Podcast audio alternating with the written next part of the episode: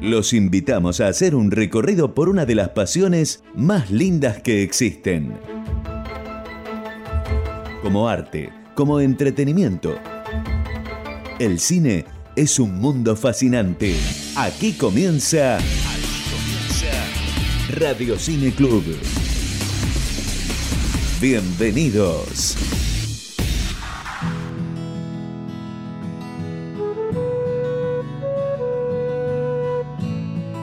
¿Qué tal amigos? Bienvenidos a una nueva edición de Radio Cine Club, la número 5. Hoy tenemos un especial referido al cine medioambiental, a cuidar el planeta, cine catástrofe y todo lo que podría llegar a ocurrir, si eso que viste en las películas y en algunos casos te pareció súper espectacular. Bueno, podría pasar, no podría pasar, cuáles son los mitos. Tenemos un montón de cosas para hablar, obviamente tenemos un material eh, que tiene que ver con la escuelita, tenemos invitados especiales. Hoy un gran programa realmente y todo tiene que ver un poco con lo que está sucediendo en Glasgow eh, y esta conferencia de los, llamemos, líderes del mundo eh, para tratar de cuidar el ambiente. Mentira, eh, los que están ahí adentro no, no quieren cuidar nada, quieren seguir ganando guita. Pero afuera y alrededor de, de lo que está pasando en la conferencia de Glasgow, realmente hay mucha gente que está verdaderamente interesada. Bueno, ¿qué mirada tiene cine sobre esto, sobre el cambio climático? Lo vamos a hablar en el día de hoy. Así que prepárate porque tenemos un programa súper extraordinario de Radio Cine Club. Mi nombre es Nico Maciel y te invito a que te quedes con nosotros porque hoy tenemos un gran programa así como este. Trajimos un programa cargadito de cosas para compartir con vos. Hoy presentamos en Radio Cine Club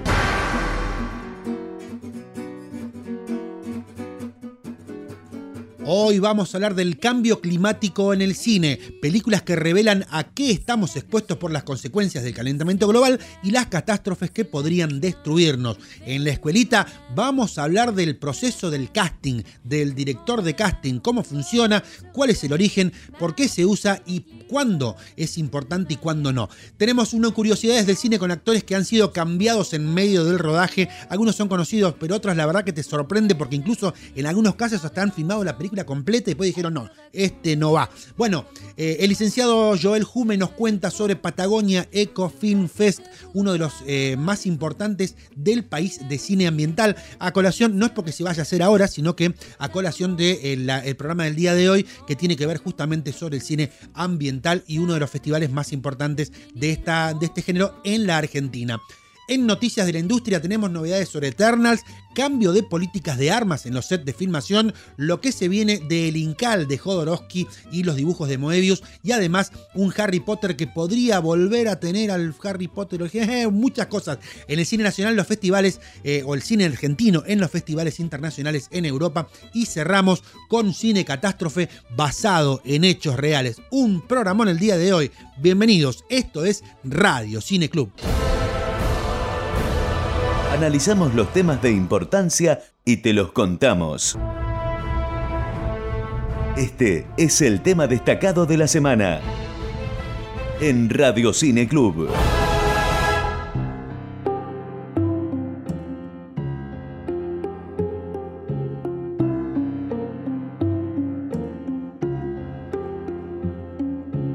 De los temas destacados de estos días es el encuentro que los líderes mundiales, y pongo esto de líderes entre comillas, se ha reunido en la ciudad de Glasgow para hablar y buscar una salida a las inevitables consecuencias que está teniendo el cambio climático con el calentamiento global sobre nuestro planeta.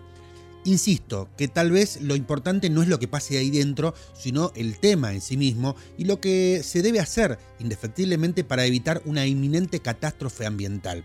Digo esto porque el CAP lleva 26 ediciones y los resultados muestran que seguimos peor que antes. De hecho, solo dos de estas ediciones tuvieron un resultado sobresaliente, la de 2005 donde surge el protocolo de Kioto y la de 2016 donde se llega al Acuerdo de París, pero en ninguno de los casos los países más industrializados y poderosos del mundo no han avanzado para generar cambios verdaderos.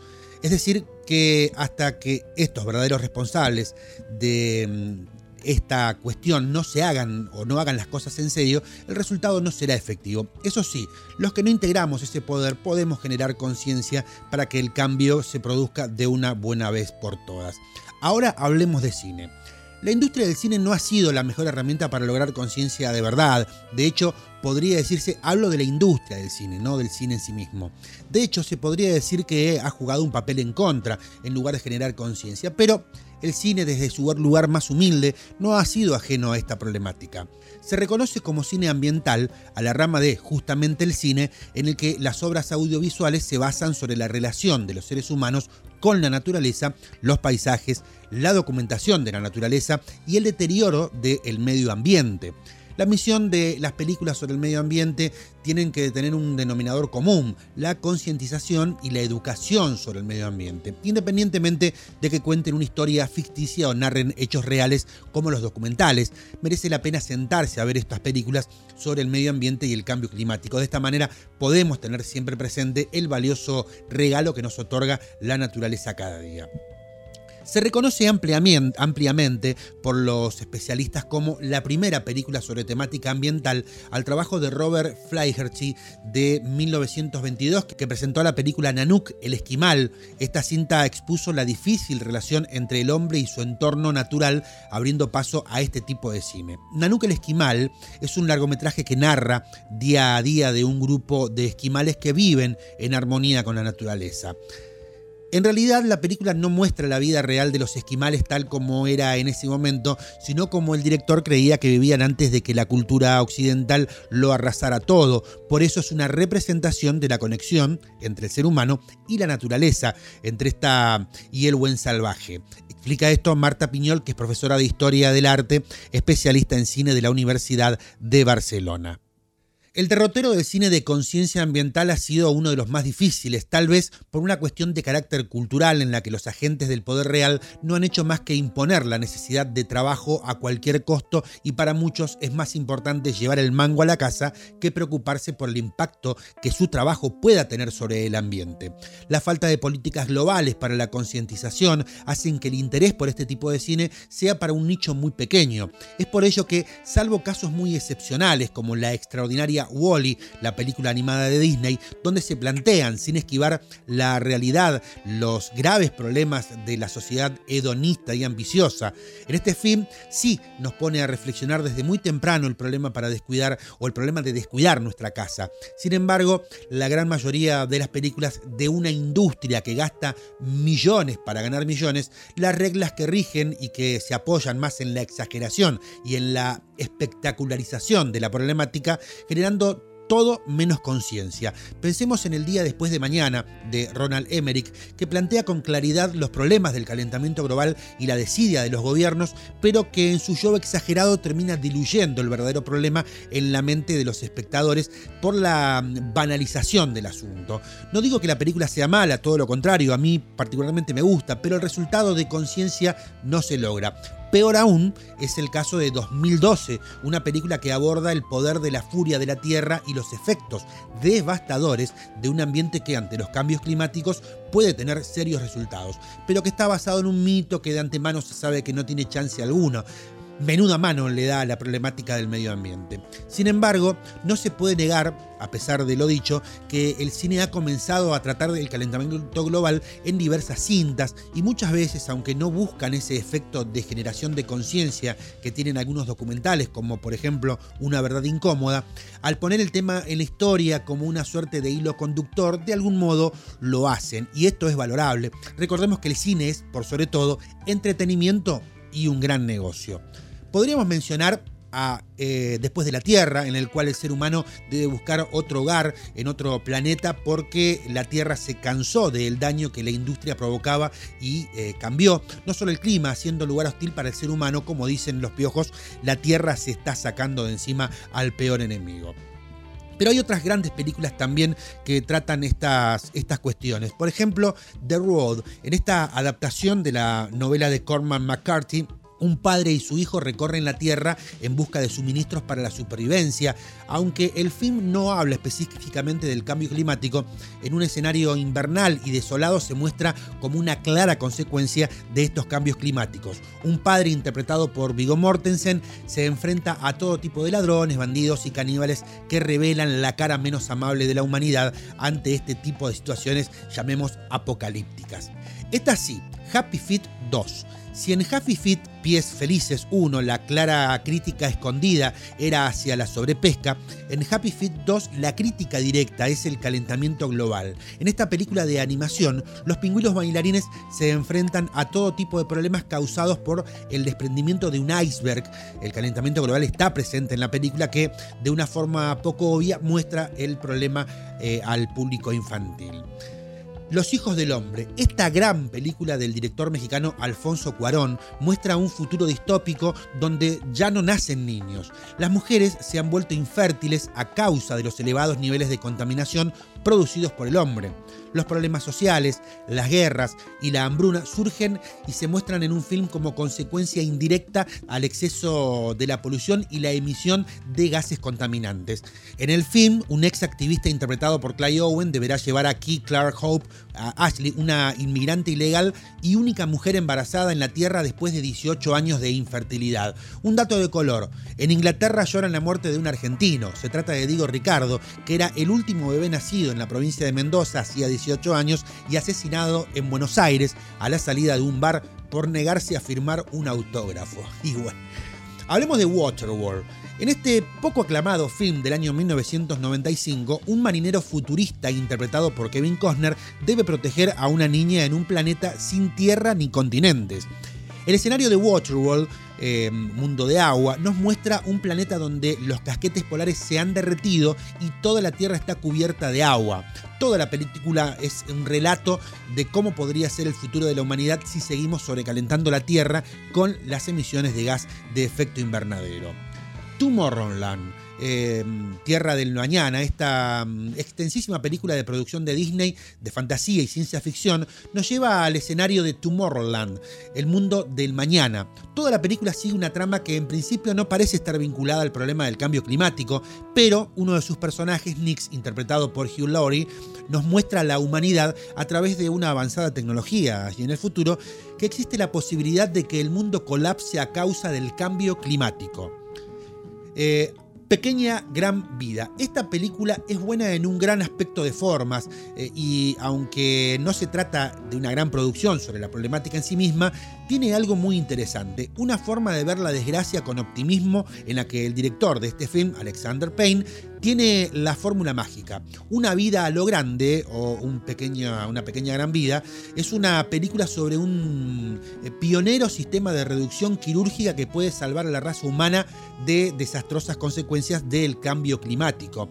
El enfoque en el que el tamaño sí importa en cuanto al uso de recursos y los desperdicios que genera el ser humano, pero también en el precio de los productos y objetos que consumimos. La película hace múltiples referencias al cambio climático y centra la trama central en sí en la medida de reducción que habría llegado demasiado o habrá llegado ya demasiado tarde. Hablemos de los documentales. Eh, el cine que sí busca enfáticamente hablar sobre el cambio climático, el ambiente y la necesidad de cuidarlo. Por ejemplo, Baraka, Estados Unidos, 1992, dirigida por Ron Frike, un aclamado documental sobre la naturaleza del planeta Tierra. Rodada en 24 países diferentes, trata de capturar la esencia de la naturaleza y la cultura de la humanidad y sus costumbres, al tiempo que señala las formas en que el ser humano se relaciona con el medio ambiente. La aparente fragilidad de la vida humana es contrastada con la grandeza de sus obras, marcándose la desigual relación entre el hombre y la naturaleza. Baraka no tiene un argumento lineal, tampoco tiene personajes ni diálogos. Sin embargo, en medio de estos enormes contrastes, la mm, espiritualidad de la humanidad surge como elemento más importante que distingue de otras especies, un mundo más allá de las palabras. Tierra, la película de nuestro planeta del Reino Unido 2007, director uh, Alastair Fortgill, Mark Linefield, los autores de la película sobre el medio ambiente Deep Blue emprenden un fascinante viaje por la Tierra de norte a sur y a lo largo de las cuatro estaciones para retratar los contrastes entre las diferentes partes del planeta y sus transformaciones naturales. Las condiciones de supervivencia de algunas especies animales y su comportamiento natural, en ocasiones con elementos muy cómicos, forman parte de un extraordinario documental realizado con las más eh, sofisticadas técnicas y al mismo tiempo que la serie televisiva de la BBC Planet Earth. Dirigida por dos veteranos documentalistas de la cadena inglesa, la serie tardó cinco años en rodarse con más de 200 locaciones en 26 países diferentes y nada menos que 250 días de fotografía aérea, un descomunal trabajo que logra mostrar todo esplendor la belleza del reino animal, al tiempo que alerta sobre su progresivo y preocupante peligro de desaparición. La Hora 11, Estados Unidos, 2007, director Leila Corners Petersen, Nadia Corners. Esta película sobre el cambio climático lanza una mirada al estado del medio ambiente universal, incluyendo eh, visionado de soluciones prácticas para ayudar a restaurar los ecosistemas del planeta. Sequía, hambre, inundaciones severas, precipitaciones que rompen récords, huracanes, lluvia ácida, las temperaturas más altas de la historia. La catástrofe se reporta en los noticieros como incidentes aislados. En la historia del planeta, el tiempo de la humanidad en la Tierra ha sido corto pero poderoso. Plastic Planet de Austria 2009, director Werner Booth, el plástico que se ha vuelto omnipresente en nuestra vida cotidiana tiene sobre nuestra salud y sobre el ecosistema efectos devastadores que no alcanzamos a sospechar. Está presente en la ropa que vestimos, se filtra inadvertidamente en la comida que ingerimos, a veces incluso lo introducimos voluntariamente a, nuestra, a nuestro cuerpo en forma de silicona nieto de un prisionero de la industria, educado en los supuestos beneficios que era el plástico, Wood dedicó 10 años a investigar cómo este derivado del petróleo está destruyendo nuestro mundo, exponiendo rigurosos argumentos, entrevistando a toda clase de científicos y enfrentándose a uno de los capos del mercado. El efecto de su trabajo es desolador. Después de verlo, ya nadie va a querer tomar agua de una botella desechable. Home Francia 2009, John Arthur Bertrand en sus 200.000 años de existencia, el hombre ha roto el equilibrio de casi 4.000 millones de años de evolución en la Tierra. El precio a pagar es considerable, pero es demasiado tarde para ser pesimistas. A la humanidad le quedan 10 escasos años para invertir la tendencia, concientizarse de la explotación desmesurada de las riquezas de la Tierra y cambiar de un modo de consumo. Jean Arthur Bertrand, con sus imágenes inéditas de más de 50 países vistos desde el cielo, comparte a través de esta película sobre el cambio climático su capacidad de asombro y también sus preocupaciones. Coloca, con esta película, una piedra en el edificio que tenemos que construir todos juntos. Océanos, Francia, 2009, el director Jacques Perrin y Jacques Clusor, surcar los mares a 10 nudos cazando atunes, acompañar a los delfines en sus inverosímiles piruetas, nadar con el gran tiburón blanco, hombro contra aleta. Es como un pez eh, más entre ellos. Después de la película Le Poulet Migrateur de Jacques Perrin y Jacques Clusor, perdón por mi francés, siempre lo digo, nos transportan a los más intrincados de los océanos para descubrir allí a unas criaturas marinas ignoradas y desconocidas, gracias a unas novísimas técnicas de rodaje. Océano se pregunta acerca de la impronta del hombre en la vida silvestre, respondiendo por medio de emotivas imágenes a la pregunta, ¿el océano? ¿Qué viene a hacer el océano? Con un presupuesto de más de 50 millones de euros, Océanos está publicitada como la mayor y más espectacular producción documental de la historia. Hasta aquí una parte del tema del día. A la vuelta voy a hablar sobre em, los temas que tienen que ver justamente con las catástrofes, pero en este caso películas que hablan sobre catástrofes que ocurrieron en la vida real. Así que eh, seguí con nosotros acá en Radio Cine Club que tenemos mucho material para compartir. Lo que pasa en el mundo del cine. Noticias, actualidad, adelantos, estrenos. Noticias de la industria en Radio Cine Club.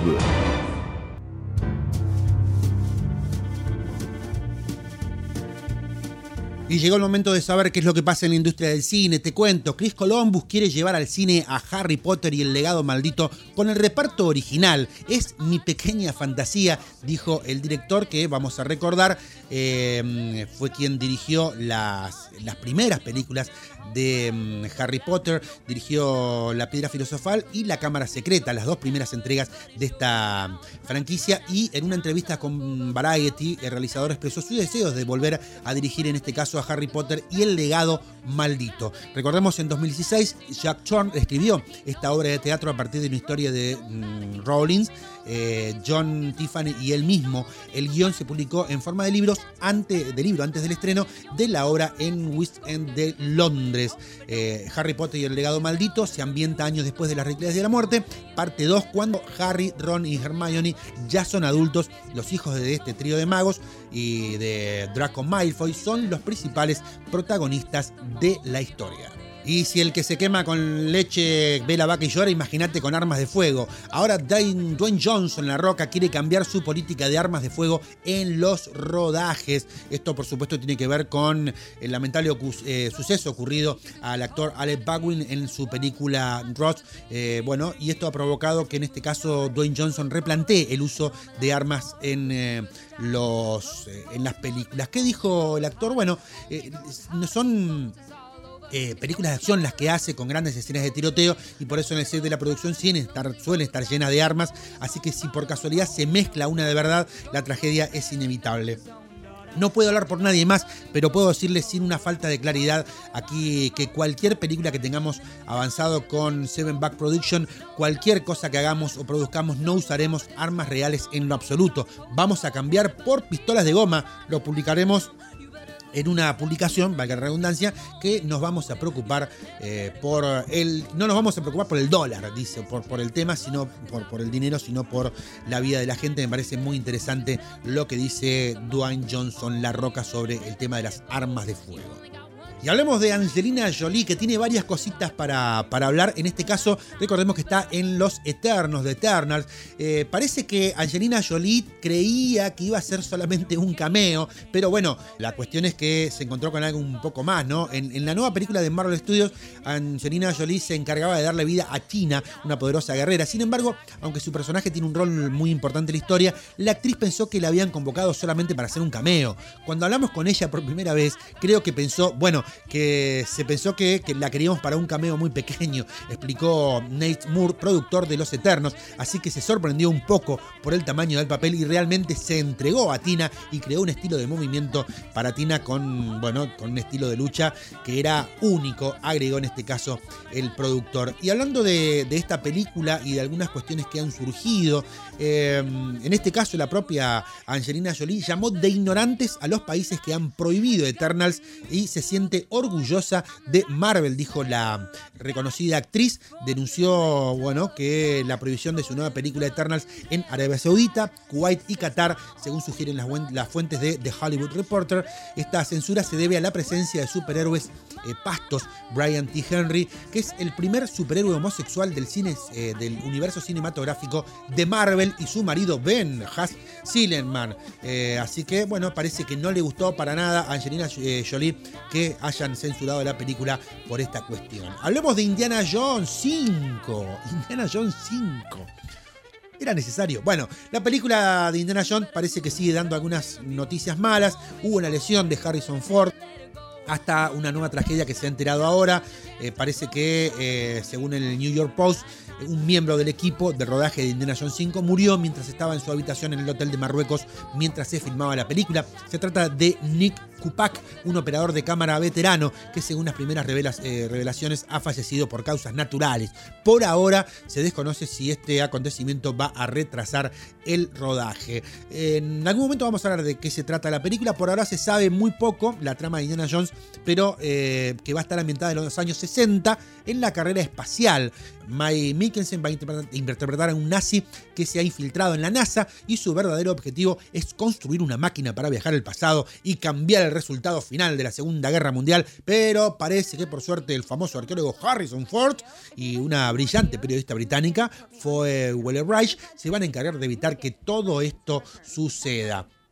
Hablamos de, de, los Eternos. Bueno, Se armó un quilombo con esto. Parece que alguien en Wikipedia hizo spoiler y hubo una calentura por todo el mundo, pero terminó siendo una, una broma. Desde que Marvel eh, Studios anunció Los Eternos, estaban todos ansiosos por conocer algunos detalles de la película que fueron surgiendo muy, muy de a poquito. Pero, según reveló el portal CBR, un fanático decidió realizar una broma al público y a los usuarios de Internet a través de Wikipedia, una página que puede ser modificada por cualquiera. Compartió detalles que simulaban ser importantes y spoilers. Sin embargo, en un medio, según el medio de comunicación, se trata de información completamente falsa que nunca ocurre en la película de Marvel, así que si lo leíste, tranquilo que no pasó nada. Y para cerrar te cuento, vamos a hablar de Taita Waititi que va a dirigir la adaptación de El Incal de nuestro vecino Alejandro Jodorowsky con los dibujos de Moebius.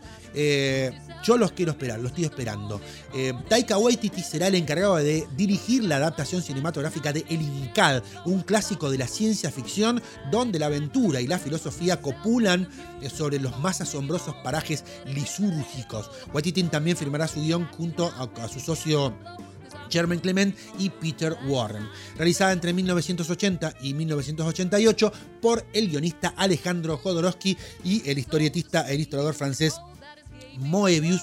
La obra se compone de 312 páginas recogidas en 6 volúmenes integradas en un solo tomo en la edición en castellano y está considerado como el cómic europeo más divulgado de la historia. Esas cosas que ves en las películas pero que quizás no las conocías. Te invitamos a la escuelita de cine. Tranquilos, no tomamos examen.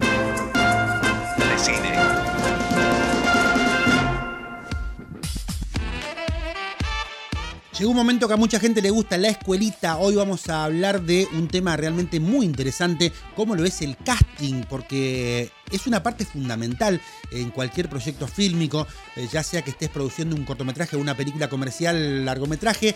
De hecho, muchos directores afirman que el 90% de la dirección actoral se basa en hacer un buen casting. Bueno, ¿qué es el casting? ¿Cómo surge el casting? Hablemos de los orígenes del casting cinematográfico. Cada mercado o región del mundo cuenta con su propio estilo de casting y producción cinematográfica. En Estados Unidos, con el ascenso de los grandes estudios y el comienzo del siglo XX, el casting se orientó hacia, hacia, el descubrimiento de estrellas. El estudio decidía quién se iba a convertir en estrella y se encargaba de reclutarlo, promoverlo a través de sus películas, creando así celebridades cuyos nombres ayudaban a atraer más público. En Europa, por ejemplo, el proceso de producción se centraba más en el director, en, lo que tiene que ver con el enfoque del cine independiente y el autor. Las estrellas europeas no fueron creadas de la misma manera que las del cine estadounidense, derivado en una visión del casting muy diferente. Mientras que los talentos de muchos actores los condujeron a convertirse en estrellas, los directores de casting se dedicaban más a encontrar a alguien que mereciera esa fama. Bueno, ¿en qué consiste la dirección de casting?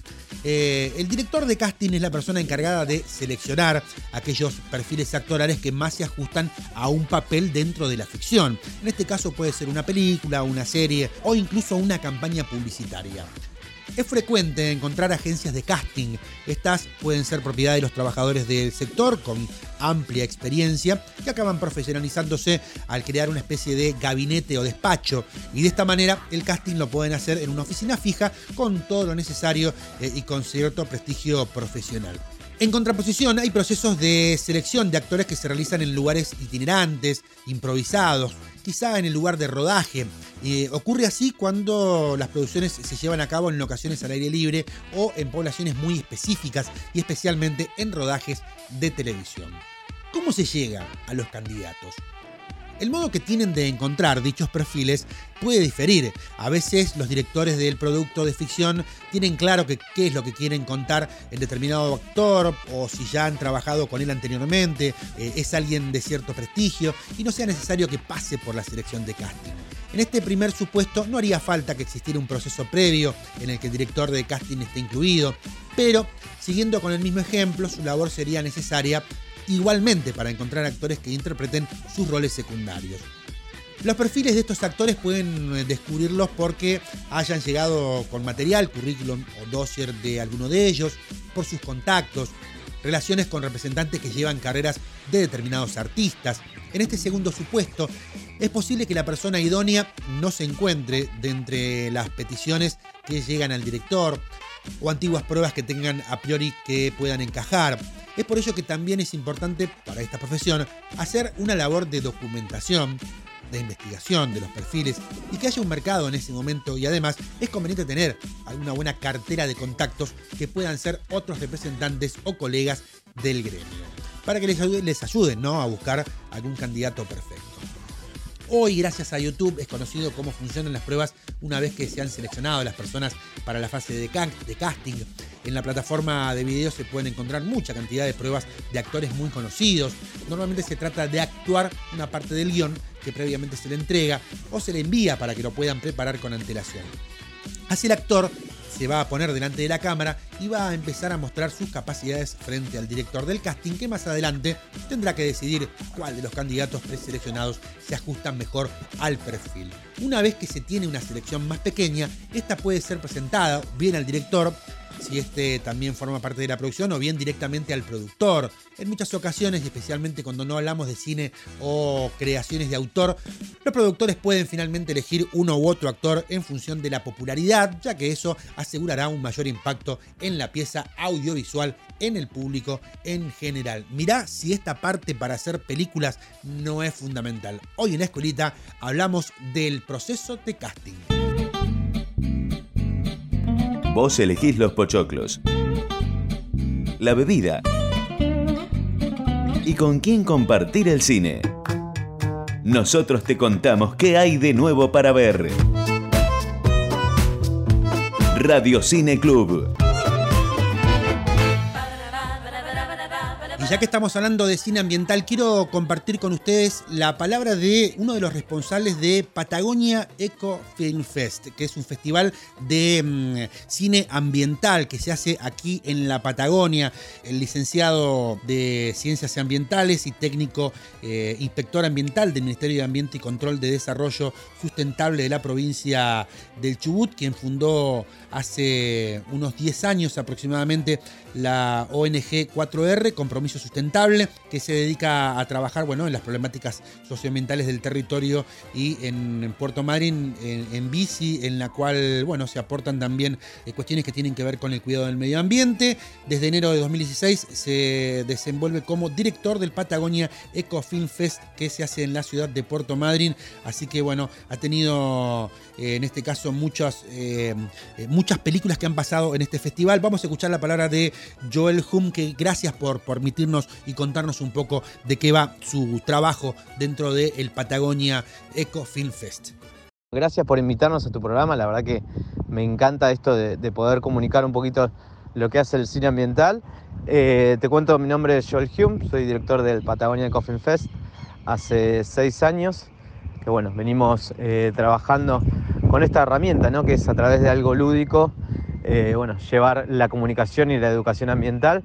Eh, obviamente eh, el festival es una competencia, hay una competencia de largometrajes internacionales, una competencia de cortometrajes internacionales y algo que impulsó a, armar el festival, que fue esto de lo que se llama Patagonia en Foco, que es puntualmente cortometrajes en competencia de Patagonia Argentina y Patagonia chilena.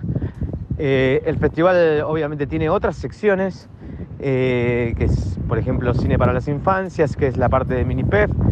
Eh, tenemos cine de aventura, tenemos cine de naturaleza y vida silvestre, tenemos una sección de música y ambiente, tenemos otra sección que se denominó este año Mujeres, que es una sección puntualmente que habla de género, las mujeres tanto directoras de cine como bueno, protagonistas en las luchas ambientales, que no hace falta decir mucho, ¿no?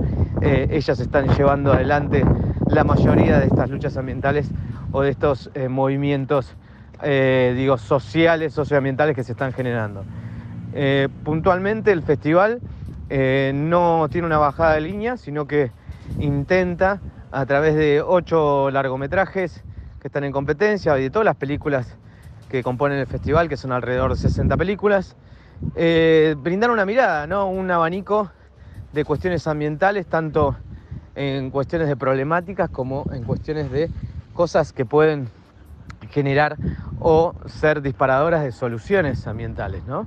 Eh, es un festival bastante optimista que busca, bueno, esto, ¿no? A través de la sinergia, a través del conocimiento y a través de interesar y generar cambios culturales, obviamente impulsar todo a un desarrollo sostenible y eh, buscando el cambio a través de algo lúdico como es el cine. ¿no? Nosotros decimos que hacemos un festival de cine ambiental totalmente inclusivo porque intentamos, y es así que todas las actividades del festival son de entrada libre y gratuita, y la idea nuestra que es tanto también eh, generar programas para jóvenes y programas para, de educación, es que los chicos puedan venir al cine, puedan conocer el cine. No todo el mundo tiene la posibilidad de pagar una entrada, entonces bueno, que los chicos puedan venir en compañía de sus compañeros y hacer una salida eh, y conocer este folclore que es cuando se apagan las luces, el sonido, la pantalla gigante y obviamente nosotros también esperamos ver las películas que elegimos para el festival que estén en esa pantalla gigante. El festival recibe alrededor de 300 a 600 películas por año. Eh, tiene otras eh, finalidades, puntualmente no, a no todo el mundo le gusta el cine, entonces tenemos talleres de alimentación, talleres de, de hay eh, workshops de fotografía. Este año tuvimos un taller de jóvenes por el clima y Eco House también, los jóvenes como impulsores de las soluciones ambientales. Eh, puntualmente este año, donde se ha generado la ley de educación ambiental, donde ha sido aprobado por el Congreso. Entonces, bueno, hay diferentes actividades que pueden estar enmarcadas para todo el público y otras, otras también que son enmarcadas para empresas. El festival busca que las películas que no son de libre acceso y no se encuentran en las grandes plataformas puedan llegar a todo el público.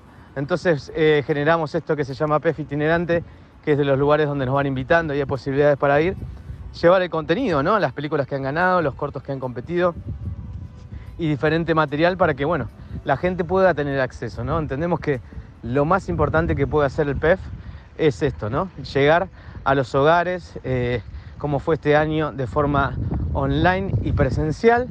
Y bueno, esto llegó para quedarse también lo online, así que bueno, seguramente la versión 2022 también vendrá de una forma online que le dio una apertura exponencial al festival de proyectar para alrededor de 3.000 personas en la ciudad de Puerto Madryn a pasar a tener 30.000 espectadores en toda la Argentina y países limítrofes. Así que bueno, contentos con eso y obviamente seguimos trabajando para bueno, el año que viene generar nuevas actividades como la de este año en la playa con pantalla gigante y el PEF solar, que es música alimentada con paneles solares, puedan eh, generar nuevas personas que se acerquen al festival y obviamente nuevos, nuevo material que obviamente año a año va cambiando y como decíamos antes, eh, las temáticas están ahí, ¿no? Obviamente no somos ajenos a las problemáticas socioambientales y políticas históricas que vivimos y obviamente el agua, el cambio climático, los recursos naturales, el extractivismo siempre están presentes en el festival, pero bueno, el abanico de cuestiones es muy grande y bueno, a nosotros también nos interesa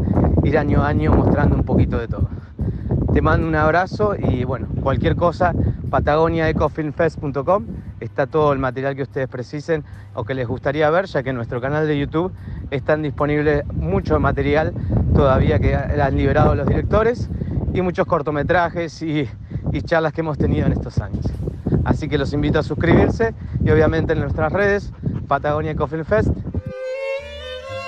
La patria cinéfila tiene noticias. Estas son las novedades del cine argentino.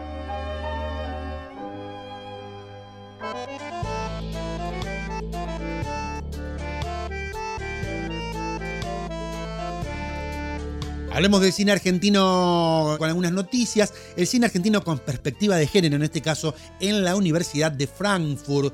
El Instituto Nacional de Cine y Artes Audiovisuales, el INCA, va a proyectar por segundo año consecutivo cortos y largometrajes argentinos con perspectiva de género, como parte del seminario de cine del Institut für Romansch eh, Sprachen und Literatur de la Goethe Universität Frankfurt, Alemania. Mátenme por, el, por mi alemán, que es horrendo. Bueno, el seminario se va a realizar cada 15 días durante noviembre y diciembre de 2021 y enero y febrero de 2022 en modalidad virtual con la idea de promocionar el cine argentino en el exterior y fomentar una perspectiva de género y diversidad. De los encuentros van a participar realizadores, realizadoras, eh, protagonistas para charlar con eh, las, los, les estudiantes sobre las películas, sus temáticas y su relación con la situación social en la República Argentina.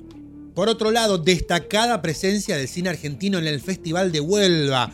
Las películas argentinas La Estrella Roja de Gabriel Lichman, Bandido de Luciano Juncos y Matar a la Bestia de Agustina San Martín competirán en la selección oficial del 47 Festival de Huelva de Cine Iberoamericano que se desarrollará entre el 12 y 19 de noviembre. La programación se conoció durante la presentación del encuentro que se realizó en Madrid, en el que se develó su vasta oferta con 110 títulos entre los distintos apartados. El cine nacional también figura entre los cortometrajes internacionales con Loop.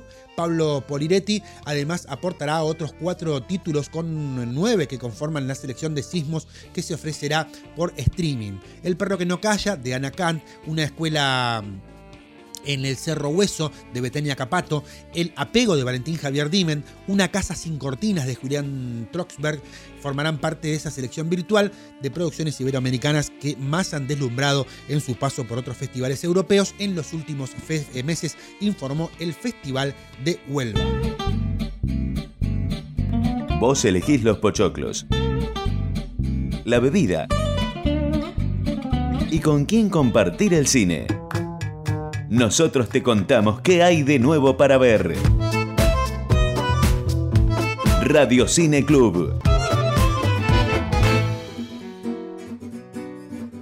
Sean todos bienvenidos a la columna del acomodador. En esta ocasión compartimos una invitación que nos hicieron llegar los amigos del cuarto diálogo del movimiento de los focolares que nos están proponiendo eh, participar de un cine debate cuarenténico. El mismo se desarrollará el sábado 13 de noviembre a partir de las 19 horas 30 minutos y será a través de la plataforma Zoom, por lo cual todos podemos participar desde cualquier parte con acceso a Internet. El evento está concentrado en hacer un homenaje a un clásico del cine moderno. El cine moderno porque es una película que data del año 1936, pero sigue más vigente que nunca. Se llama Tiempos Modernos y fue dirigida por el genial Charles Chaplin. Por eso los invitamos a que se sumen a esta movida. Nos dicen que toda la información está en www.ciudadnueva.com.ar o si no a través del mail cinedebate.diálogo.gmail.com. El evento requiere inscripción previa, es gratuito, no se va a exhibir la película, o sea que hay que verla previamente, que está disponible en YouTube, pero creo que gran parte de nosotros la hemos visto, podemos revivirla, es una excelente ocasión para ver la genialidad de Charles Chaplin, director, protagonista, y hay la música, la fotografía, bueno, es una película que da para hablar, eh, y, esa película ya cuando se estrenó en el año 1936 ya el cine era sonoro y Charles Chaplin había pensado en hacer una película hablada. Elaboró el guion y todo, empezó, pero volvió sobre sus pasos, porque el personaje de Charlotte, que era el vagabundo, eh, no podía hablar, se dio cuenta que tenía que reformularla.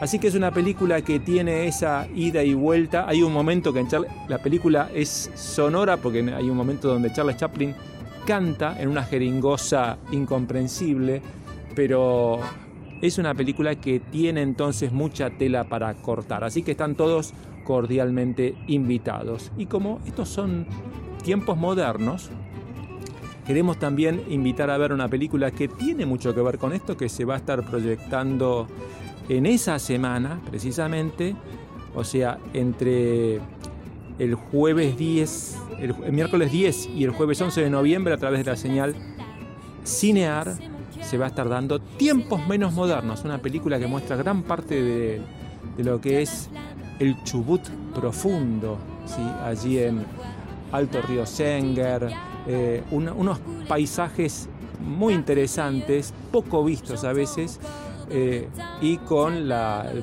papel protagónico de Oscar Payaguala. ¿eh?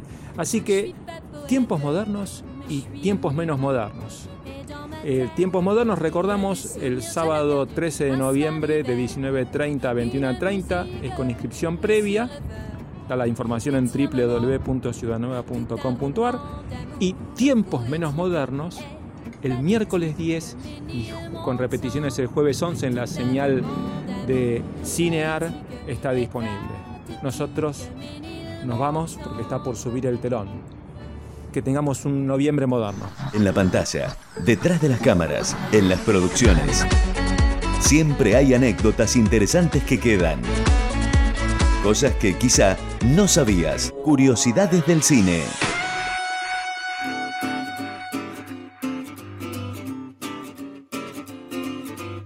Momento de las curiosidades en el cine, cosas que pasan y que a veces no nos enteramos porque quizá algunas afectan o no a la producción, a la película, pero en este caso claro que le afecta, porque uno ve las películas y ve al actor, pero cuando este actor es cambiado, bueno, uno ve el resultado final, pero hay películas que ha cambiado al personaje en el medio del rodaje, incluso hasta habiendo finalizado el mismo. Vamos a hablar de algunas de ellas que son verdaderamente muy simbólicas.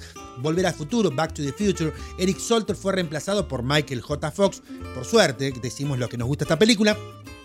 Originalmente el Pérez Riojo, Eric Solstein, iba a ser el encargado de viajar al futuro y de regreso, después de haber ganado los castings y con algunas semanas de rodaje, el director Robert Zemeckis y el, el escritor Bob Gale se dieron cuenta de que Sol no estaba dándole la energía y simpatía al personaje que buscaban, aparentemente era demasiado serio para el papel. Sol tuvo que firmar otras eh, cuantas semanas por contrato sin saber que iba a ser despedido. Eh, eventualmente fue reemplazado por Michael J. Fox, quien inmortalizó a nuestro querido Marty McFly en la cultura popular. Eh, Drake Chris Faley fue reemplazado por Mac Meyer. Acá no lo vemos en la cara, pero sí la voz, y esto es muy importante. Eh, según cuenta DreamWorks, escribió el personaje de Shrek específicamente para el comediante de Saturday Night Live, Chris Farley, y aparentemente el actor había grabado el 90% de los diálogos de la película, pero en 1997 murió por una sobredosis y después de su muerte, Mac Meyer tomó el papel de Logro Verde, convirtiéndolo en uno de los personajes más emblemáticos de las comedias animadas. Y un dato de color, eh, sabía que grabó de vuelta la voz después de haberla grabado completa en Mac Meyer porque quería darle un acento un poco más eh, británico eh, y le salió bastante bien, dicen, ¿no? Por lo menos en la, versión original. El Señor de los Anillos, Stuart Thompson, fue reemplazado por el querido Vigo Mortensen, el hincha de San Lorenzo. El actor de The League of Extraordinary Gentlemen, eh, la, Liga de los Caballeros Extraordinarios, Stuart Townsend, tuvo en sus manos el papel del legendario Aragorn e incluso estuvo entrenando por dos meses. Sin embargo, después de meses de ensayo, Peter Jackson decidió que quería darle a alguien eh, mayor para el verdadero rey Gondor. Según Townsend le avisaron un día antes que comenzara la fotografía principal y no recibió pago alguno, por lo que quedó bastante caliente. Como sabrás, Vigo Mortensen se quedó con el papel y se convirtió en otro gran acierto del elenco de El Señor de los Anillos. En Matrix Log, uno quizá que no tiene, no, no es tan pesado como los actores principales. Eh, en este caso, eh, Ailaya fue reemplazada por Nora Gage, la actriz, modelo, y cantante. Eh, Analaye iba a interpretar así en la secuela de Matrix. Desafortunadamente el artista y su equipo de la disquera sufrieron un accidente en avión después de haber terminado la filmación de uno de sus videos en 2001 y al... Eh, Aililla había filmado gran parte de las escenas, pero Wachowski, las Wachowski tuvieron que eh, volver a rehacer un casting para que el papel tuviera terminado, en este caso, en Nona Gage. Y esta es extraordinaria. Eh, Life of Pi, ¿se acuerdan la película La vida de Pi? Pi Sin, bueno, Toby Maguire fue reemplazado por, bueno, no lo viste en la película, Toby Maguire no estuvo, estuvo Grace Pal en ese lugar, porque eh, En este caso, algunas películas que buscan actores con fama para que formen parte de su elenco, pero este no fue el caso de Life of Pi. Originalmente, el actor Tobey Maguire, ¿se acuerdan? Del de Spider-Man, ¿no? De la saga más importante quizá de Spider-Man de los últimos tiempos, iba a ser el entrevistador que está escribiendo sobre la vida de Pi. Sin embargo, después que todas las escenas habían sido ya filmadas, el director Ang Lee decidió que Maguire era demasiado famoso para un papel tan pequeño y así que decidió volver a filmar todas las escenas, en este caso con Rafe Spall. Cosas que pasan en eh, la historia del cine sin lugar a dudas, ¿no? Bueno, The Panic Room, Nicole Kidman fue reemplazada por Judy Poster. En Before Vendetta, James Pudrow fue reemplazado por Hugo Weaving.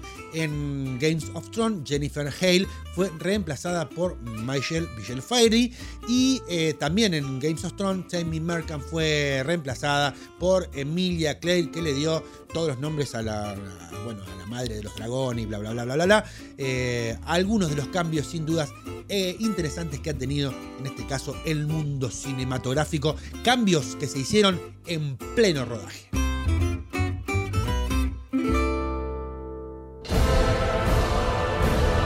Analizamos los temas de importancia y te los contamos.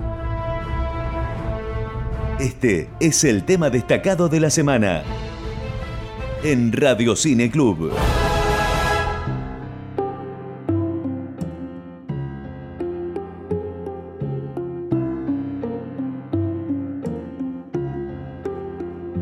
Y bueno, es momento de cerrar el día de hoy y vamos a hablar justamente en este cierre de películas. recordemos que el tema del día está relacionado al tema del cambio climático, los efectos del cambio climático y por supuesto el cine que lo relata de alguna manera. Vamos a hablar de esas películas que retratan casos de desastres naturales pero que han ocurrido en la vida real. Situaciones que estremecen por cómo han sido filmadas, pero que muchos más lo hacen al darnos cuenta de que hubo personas de carne y hueso que han sufrido esto de verdad y que muchos de los muertos en la historia en la que se basan no eran extras. Hablemos de lo imposible, la película de Juan Antonio Bayona del año 2012. El desastre real es el terremoto índico del año 2004, que se ubica entre las peores tragedias del nuevo milenio, al ocasionar una serie de tsunamis que aniquilaron a cerca de 280.000 personas entre los países que rodean al Océano Índico. La comunidad científica estima que este desastre alcanzó magnitudes así porque el sismo marino rebasó los 9 grados de intensidad, superando incluso al movimiento telúrico japonés del año 2011. En el cine, Bayona nos adentró en la tragedia con una familia de turistas separada por el impacto y que deben recorrer grandes distancias para tratar de reencontrarse con sus seres queridos. Sobra decir que el camino viene lleno de adversidades, el caos provocado por el tsunami, la amenaza de nuevas olas, el hambre, las graves lesiones sufridas por el impacto. Al final Bayona logra encontrar el balance perfecto entre el drama y la esperanza, ofreciendo así una de las cintas más emotivas de los últimos años y apoyando siempre en el gran trabajo histriónico, en este caso de Iwan McGregor, Naomi Watts, quien fuera nominada al Oscar por su interpretación, y Tom Holland, mejor conocido como el nuevo Spider-Man. 7 y 19 me voy hacia México, director eh, Jorge Miguel Michel Grau, 2016, El Desastre. Imposible olvidar el terremoto sufrido por la Ciudad de México en el año 1985 que destrozó la capital mexicana y cobró miles de vidas. Los números oficiales hablan de 3.629 personas, la mayoría de los contenos se inclina hacia 10.000, pero algunos rumores estiman más de 40.000 fallecidos, algo que pasa muy comúnmente, que nunca nos ponemos de acuerdo respecto al número. Bueno, al final muestra la única certeza que radica en el que el movimiento telúrico cambió la perspectiva sobre los temblores y ha sido determinante en la creación de una mejor educación ante futuros movimientos telúricos. En el cine, el sismo del 85 saltó al celuloide con la inolvidable trágico terremoto en México 1987 y ahora regresa con 719 eh, de Jorge Michel Grau. Eh, rinde homenajes a las víctimas del movimiento telúrico y a los héroes que arriesgaron sus propias vidas para garantizar la seguridad de otros y quizá lo más importante para generar conciencia entre las nuevas generaciones que no atestiguaron el drama que destrozó a esa capital. San Francisco, dirigida por W.S. Van Dyke del año 1936, pasaron mucho más de 100 años, ¿no? Pero la humanidad no ha logrado olvidar los estragos provocados por este movimiento telúrico. El sismo pudo sentirse en una gran parte de California, colapsó una buena parte de la, de la ciudad y finalmente provocó un poderoso incendio que duró varios días y que redujo los escombros a cenizas. Al final se perdieron cerca de 3.000 vidas y el terremoto se posicionó como uno de los peores desastres naturales de la historia de Estados Unidos, por lo menos hasta aquel momento. En el cine el terremoto de San Francisco figura entre los máximos desastres de la historia, pero sus más de 100 años han evitado eh, adaptaciones en el pasado reciente. Sin embargo, todavía se recuerda la famosa cinta protagonizada por eh, Clark Gable, Spencer Tracy y Janet McDowell de 1936, que explora el tormentoso triángulo amoroso que se ve interrumpido por el movimiento telúrico y no es tan espectacular como Terremoto de Charles Heston o Terremoto La falla de San Andrés de Dwayne Johnson, pero es un film imperdible para todos los amantes del cine de desastre. La tormenta perfecta, dirigida por Wolfgang Petersen del año 2000. Eh, el desastre, eh, bueno, es bien sabido que las tormentas generan graves impactos en las poblaciones pesqueras. Entonces, eh, bueno, imaginar un desastre provocado por una fusión de huracanes y depresiones no sorprendería que el incidente fuera conocido como la tormenta perfecta del año 1991 por cómo se llegó a esa tormenta. La anomalía climática cobró mayor importancia entre la tragedia de el Andrea Gale, un modesto barco pesquero capturado en el medio del caos y cuyos seis tripulantes perecieron al ser incapaces de abandonar el área afectada lo que tiene que ver con esta película, que no, no fue una gran película, ah, muy criticada, y no sé si es una buena película, pero habla de un tema realmente muy serio. En este caso, Wolfgang Petersen se inspiró en el libro homónimo de Sebastián Hunger, y aunque recibió buenos comentarios, pero de aquellos que no estaban familiarizados con la historia, la adaptación fue duramente criticada por todos aquellos que tuvieron contacto con la tripulación de la Andrea Gale. Esto se debió a que el redirector realizó grandes modificaciones en las acciones descritas por el impreso y lo más importante en las personalidades de los marineros. Quizá por ello La Tormenta Perfecta sea un film visualmente impresionante pero muy alejado de las películas de desastre. Y por último, hablemos de Hours del año 2013, un emocionante thriller protagonizado por Paul Walker, el actor de Rápido y Furioso, que tiene lugar durante la devastación provocada en Nueva Orleans por el famoso huracán Katrina. Este huracán tocó tierra a las 6 y 10 de la mañana el 29 de agosto de 2005 en el estado de Luisiana. Eh, menos de dos horas después ya estaba causando los estragos que lo convertirían en una de las peores catástrofes naturales de los Estados Unidos. A pesar de las medidas de emergencia, Katrina mató a más de 1.800 personas, ubicándolo entre los tres huracanes más letales de los Estados Unidos. El Centro Nacional de Huracanes, sin embargo, advierte que la cifra real de muertos podría ser superior. En esta película, Nolan, interpretado por Walker, acaba de ser padre de una niña prematura, pero el fallecimiento de su mujer durante el parto le impide sentir la felicidad de un primerizo. En el shock y sin terminar de creerlo, apenas tendrá tiempo para reaccionar cuando el caos se apodere del lugar ante la inminente amenaza de uno de los huracanes más destructivos que se ha vivido. Sin poder moverse del hospital por las necesidades especiales de la pequeña, este instinto paternal saldrá a flote cuando la vida de la recién nacida se vea en peligro, en una lucha contra reloj por mantener a las máquinas funcionando, el lugar se verá amenazado por las duras condiciones climáticas y los saqueadores que buscan víveres en aquel infierno. La desesperación y ternura son los rasgos de esta lucha por amor y supervivencia en una situación límite y no hay tiempo para sentirse afligido. Solo importa la supervivencia de su hija recién nacida.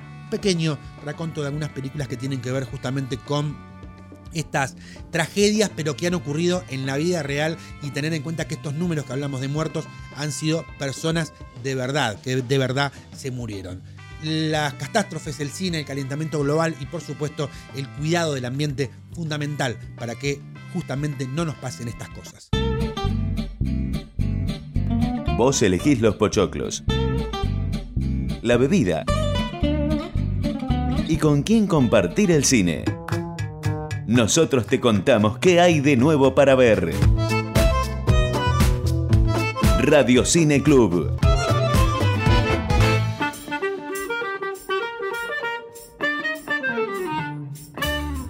Programa tuvimos en el día de hoy. Gracias por estar del otro lado. La verdad que me encanta, me, me- produce mucho placer hacer esto porque tiene que ver con comunicar, pero también tiene que ver con el, con el séptimo arte, con, con la música, con, con un montón de cosas. Me encanta hacer Radio Cine Club en este formato. ¿Cómo podés encontrarme? Por supuesto a través de las redes sociales. Me seguís en Twitter a través de arroba Nico Maciel. Me encontrás, encontrás todos los podcasts en nicomaciel.com y podés escuchar mi música también si te gusta en nicomaciel.musica.ar. Eh, nada, así estamos para acompañarte todas las semanas con esta eh, propuesta que tiene que ver con el séptimo arte. Le agradezco, por supuesto, a, a nuestro querido acomodador, el señor Quique Figueroa, que también nos acompaña eh, con, con algún aporte, siempre, siempre, siempre con el séptimo arte. Gente, muy buena semana para todos. Nos encontramos el próximo viernes para esta propuesta de podcast que se llama Radio Cine Club. Un abrazo grande para todos.